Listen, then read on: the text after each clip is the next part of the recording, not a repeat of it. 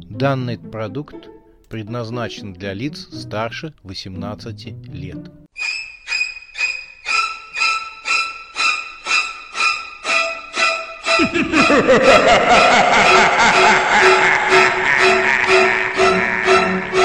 Пощекочи, нервишки.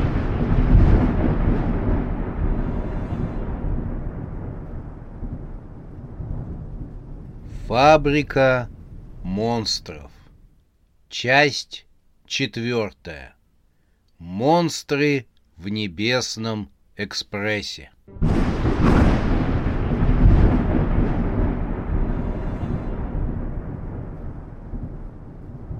Железнодорожная станция была на отшибе. Здесь был аккуратный и чистый зал ожидания, а также стилизованная под старину билетная касса. По платформе в глиняных корзинах росли живые цветы. В середине находилось кафе, летние столики стояли прямо на платформе. Из буфета тянуло ароматным кофе и сдобой. Ярко светило солнце, а на небе не облачко. Это хорошо, что ты будешь жить в это время в городе. Я вернусь через пять дней, — говорил Макс, поднимая с блюдечка белоснежную чашку с ароматным кофе.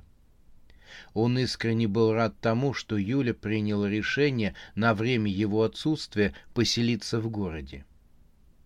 «В доме тебе нечего делать», — продолжал он. «Будет лучше, если ты там вообще не будешь появляться». Юля молча слушала мужа и хмурилась. Она задумалась. Может, сейчас рассказать Максу о том, что она решила уйти от него, или лучше подождать возвращения из командировки? Ее задумчивость Макс интерпретировал по-своему.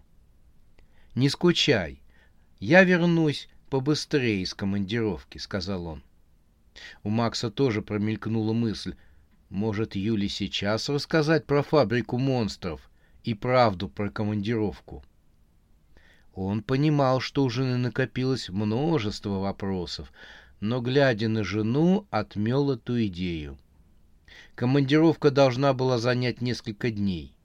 Нужно было отвезти драконов в Китай, а затем великанов доставить ужасной Сюзанне. Причем вначале их путь лежал в Китай, а уж потом к Сюзанне. Из-за гигантских размеров монстров перевозка на самолете отпала сразу. Игорь зафрактовал «Небесный экспресс». «На нем перевозка займет не так много времени», — проговорил Игорь. «Должны уложиться в пять дней.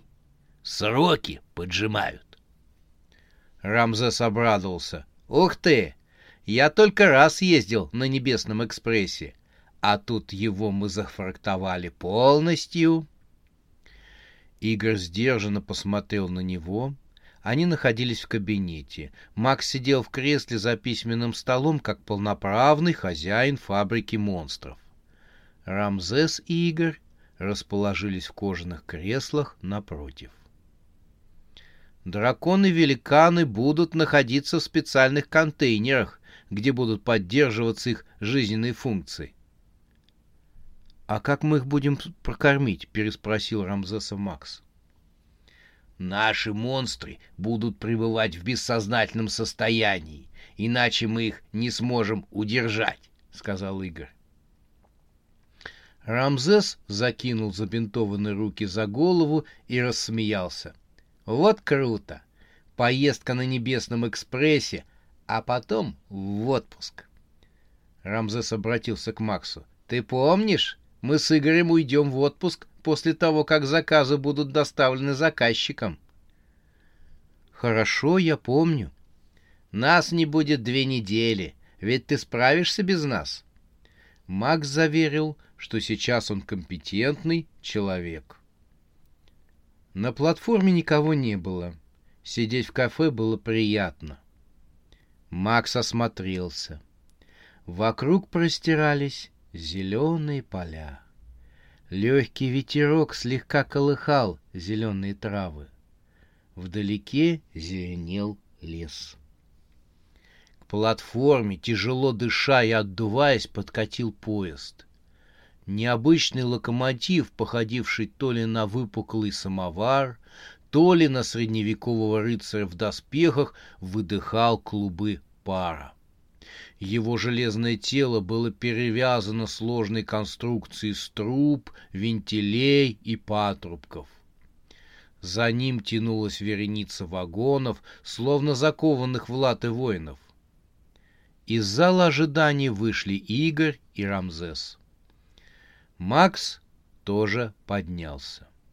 Он обнял Юлю и поцеловал на прощание.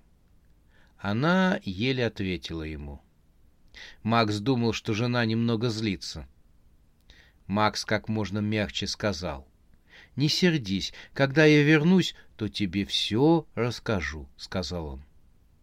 Макс хотел еще раз поцеловать жену, но та сделала вид, что не заметила его желания и поднялась из-за столика.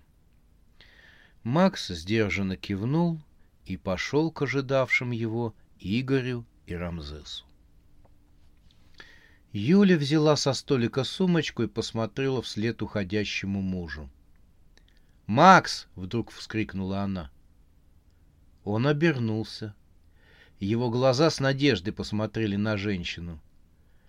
Юля стояла, не зная, стоит ли ей признаться сейчас. Поезд издал протяжный гудок.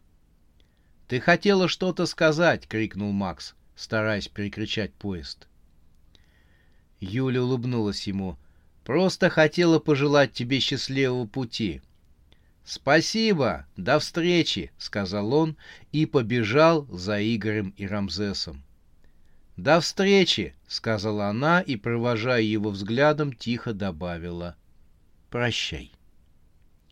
Юля закинула сумочку на плечо и едва не наступила ногой на кота, притаившегося, как ей показалось, под стулом. Кот резко отскочил в сторону. Кот был полосатым.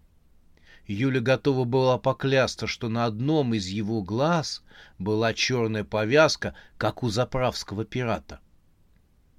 Едва фигуры Макса, Рамзеса и Игоря исчезли в пассажирском вагоне поезда, как кот добежал до поезда и ловко запрыгнул в один из вагонов.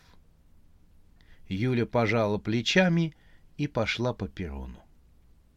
Локомотив вновь издал сигнал, вагоны загрохотали, и поезд отправился в путь.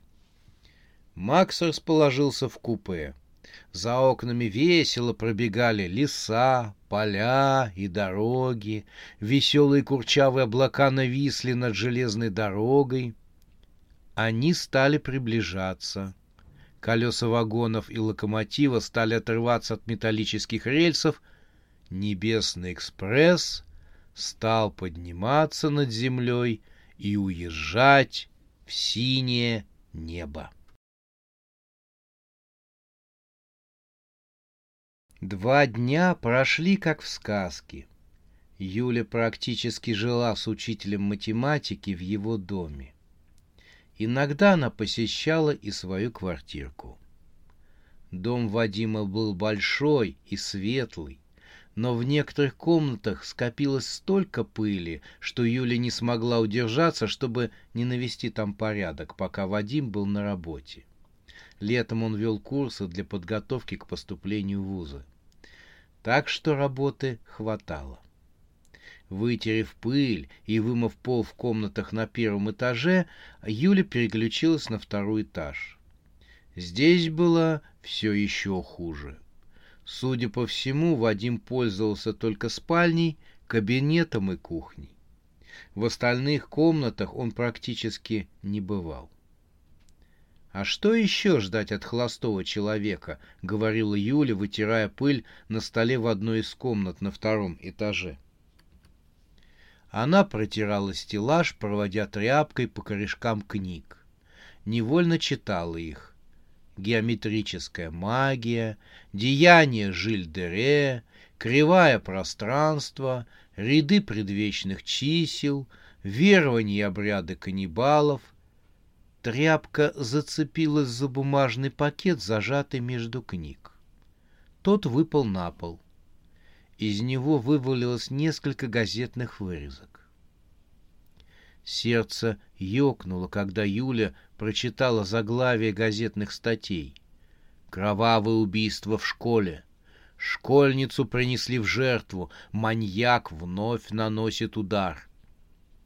Юля собрала вырезки и с содроганием сердца пробежала их глазами. Статьи говорили о страшных убийствах школьниц, происшедших лет пять-шесть назад. Юля опустилась на стул и разложила на столе вырезки по датам.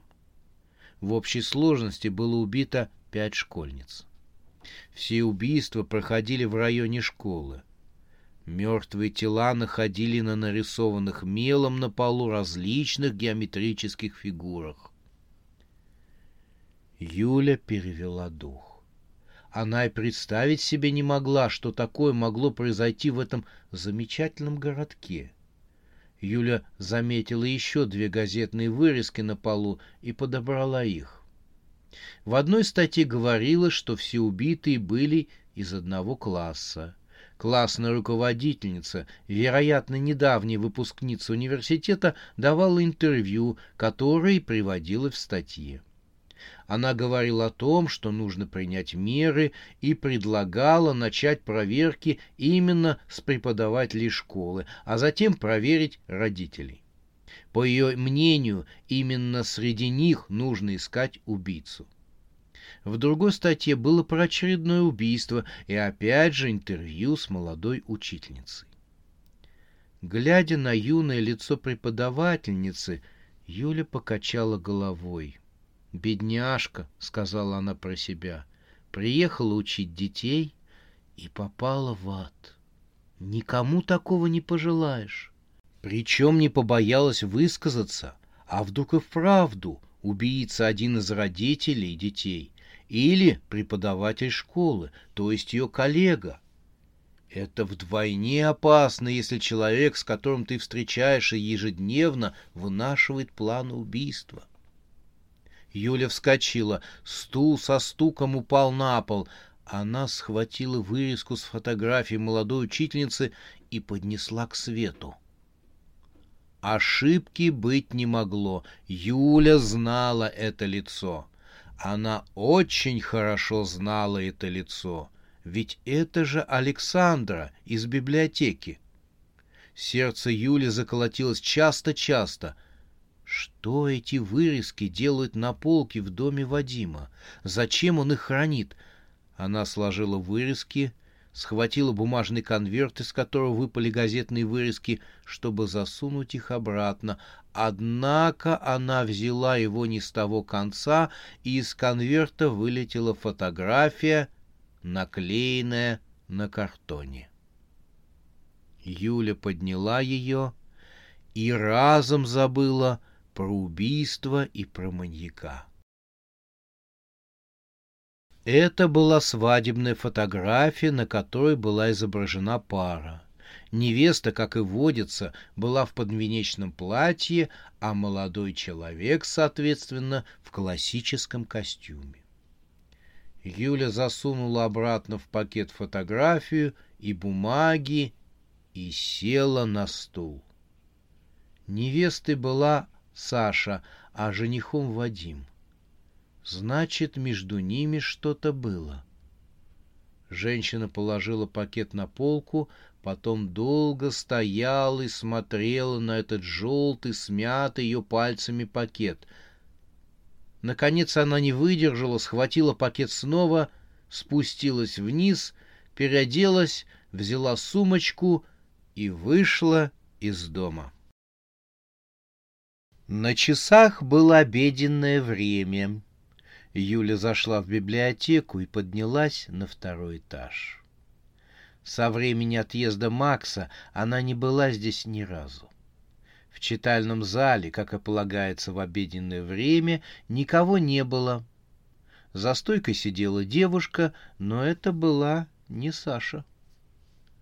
«Мы закрыты», — сказала девушка, поправляя очки. Юля узнала ее. Она частенько видела ее, когда уходила из библиотеки. Та обычно поднималась навстречу со стопкой книг. Юля думала, что это студентка, и даже не представляла, что та может работать в библиотеке.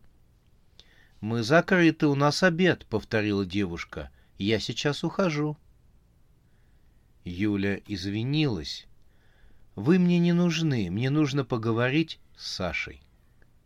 «С кем?» — не поняла ее библиотекарша.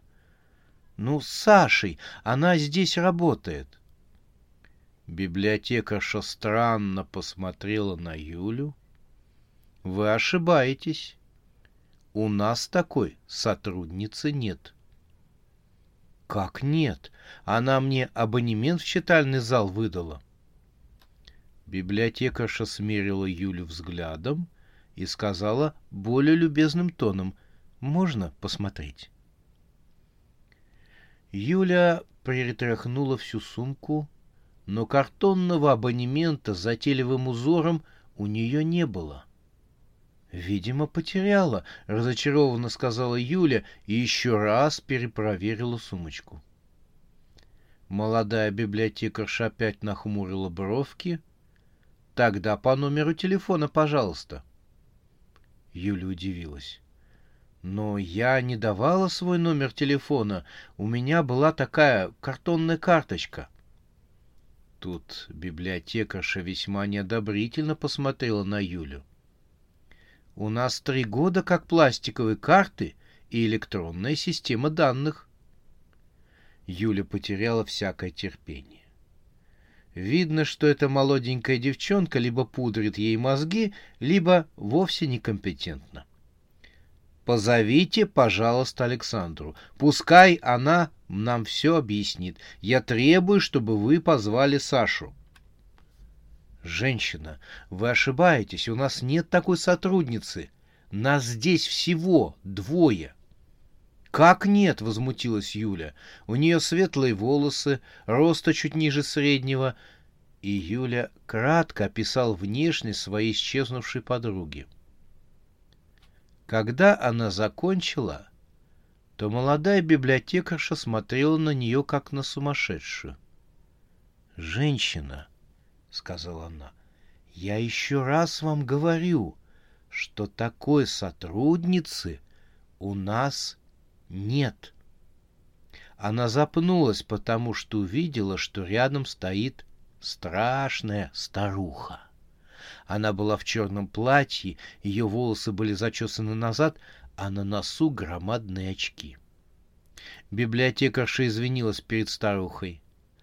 Аделаида Александровна, я сейчас говорила этой женщине.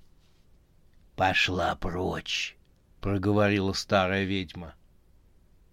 Молодая библиотекарша, ни слова не говоря, упорхнула из читального зала.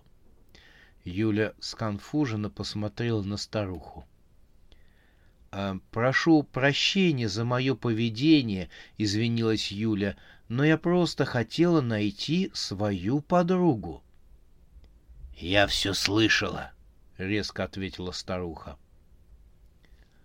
Она поманила Юлю за собой и пошла в кабинет, дверь которого была открыта.